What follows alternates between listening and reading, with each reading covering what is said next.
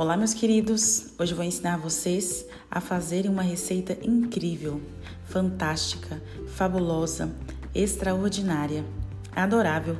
Sabe para quê? A receita para você viver melhor, viver com mais saúde. Você vai precisar apenas de dois ingredientes, mas em muita quantidade. Você vai precisar de muita constância e prática de bons hábitos.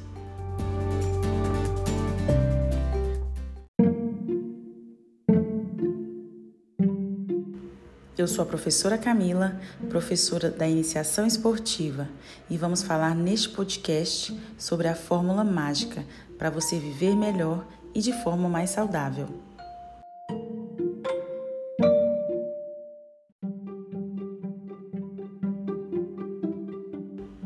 Quando o assunto é saúde, emagrecimento, exercícios físicos, já queremos logo uma receita infalível, rápida, prática, estilo drive-thru, que a gente pede em uma janela e na outra já está pronta.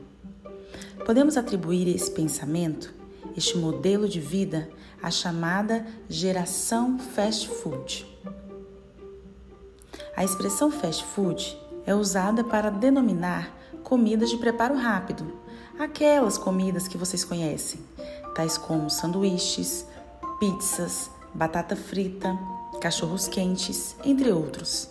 Mas essa expressão também pode ser usada para se falar do modo atual que vivemos, da nossa geração atual, onde tudo precisa ser rápido, imediato.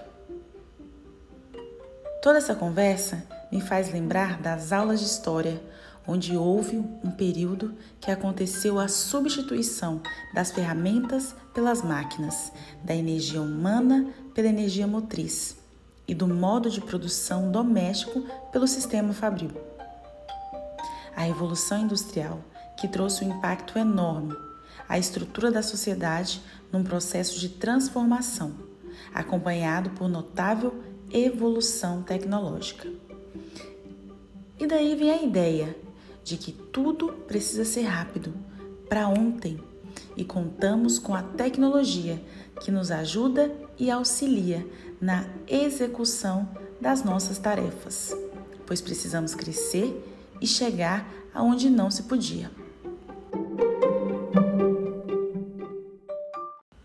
Saindo um pouco desse momento histórico, gostaria que compreendessem que aqui não quero gerar dúvidas quanto às transformações e melhorias que o mundo inteiro sofreu com esse momento de revolução. O problema não é a tecnologia, o problema não é a revolução. Até porque, se não fosse elas, vocês não estariam aqui ouvindo esse podcast. Mas a questão que eu gostaria que vocês refletissem é justamente sobre o imediatismo, a rapidez de fazer com que as coisas aconteçam.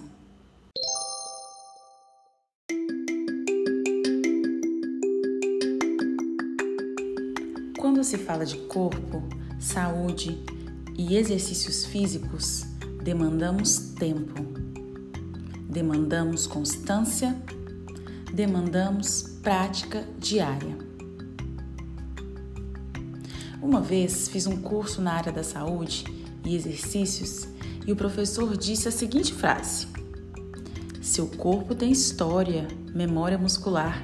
Não adianta viver três, quatro anos comendo besteira e achar que em uma semana, com a dieta X, você vai eliminar tanto de gordura. Não adianta praticar exercício físico nenhum por 3, 4, 5 anos e querer em um mês ver a barriga trincando e as pernas torneadas. Tudo leva tempo, toda transformação leva tempo, leva constância e o segredo é o hábito. Sabe aqueles desafios da internet?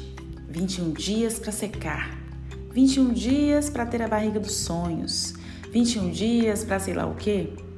Então, sem nem saber de quem é o desafio, quem são os profissionais, já te garanto que se tiver dica de alimentação, se não o desafio inteiro, mas em algum momento, vão falar para você cortar o doce e as farinhas. E sabe por quê? Porque esses alimentos são ricos em sódio e tendem a nos deixar mais inchados.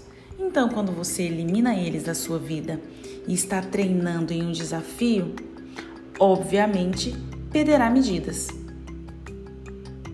E não está errada essa ideia, mas a questão é que para você comer melhor, investir em hábitos saudáveis, você deve pensar não em um desafio de 21 dias, que você corta o seu sonho de valsa favorito, por exemplo, e depois, por compulsão, come um saco de bombons.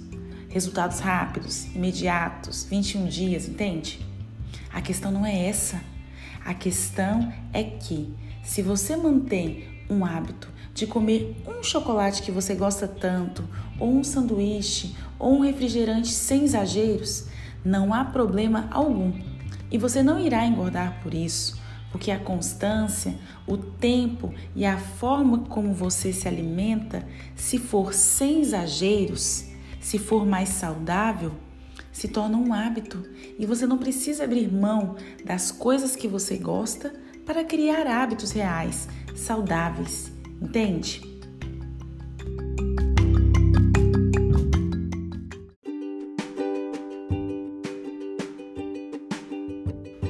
Mas por que mencionei esses desafios da internet?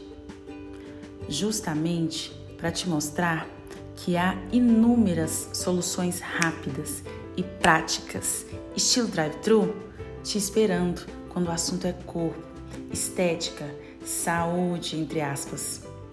Mas quem de fato quer pagar o preço de criar o hábito, de se esforçar?